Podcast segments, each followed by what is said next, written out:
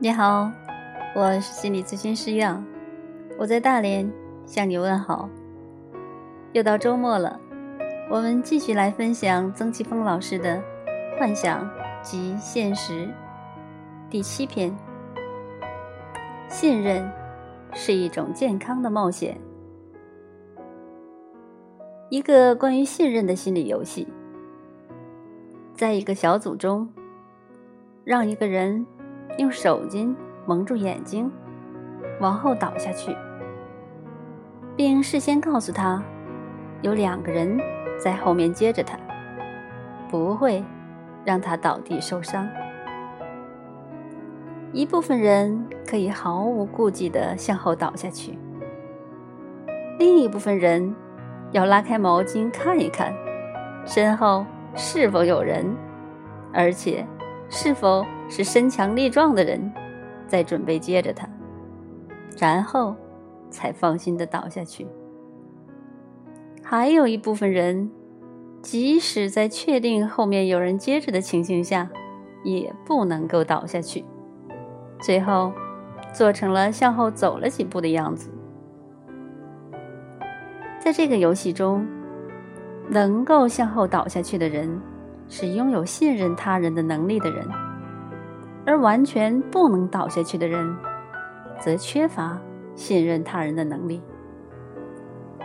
并且从这个游戏中，我们可以看到，信任他人是需要冒一点风险的，因为完全有那么一点点的可能性，你倒下去时，别人闪开了，没去按照游戏的规则保护你，又或者。他们想去保护你，却没有足够的力量把你接住。这两种情况的后果就是，你会受伤。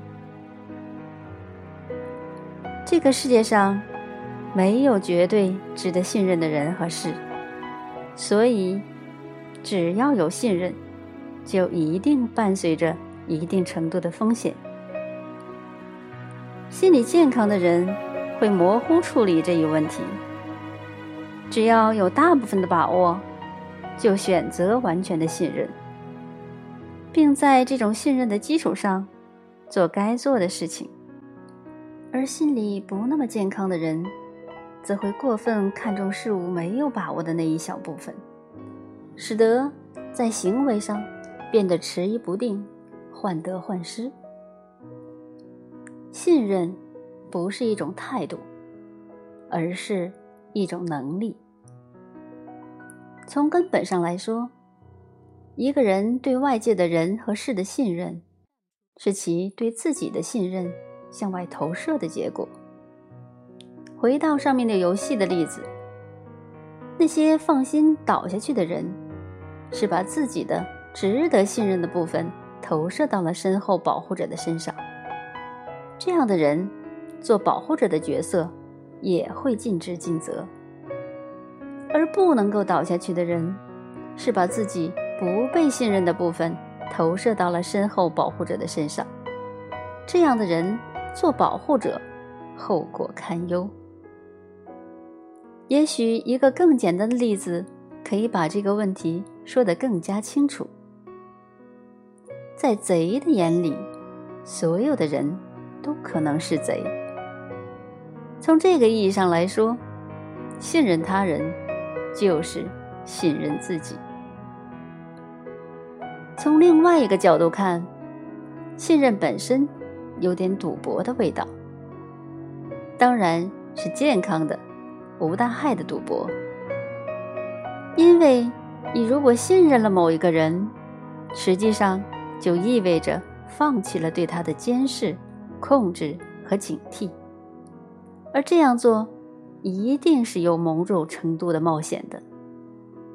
俗话说：“赌桌上选女婿”，意思是从面临风险时的态度上，可以看出一个人的基本心理素质。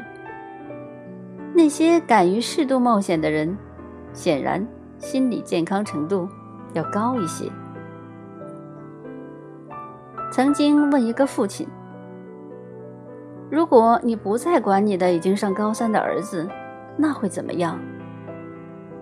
这位父亲立即回答说：“那他岂不要翻天了？”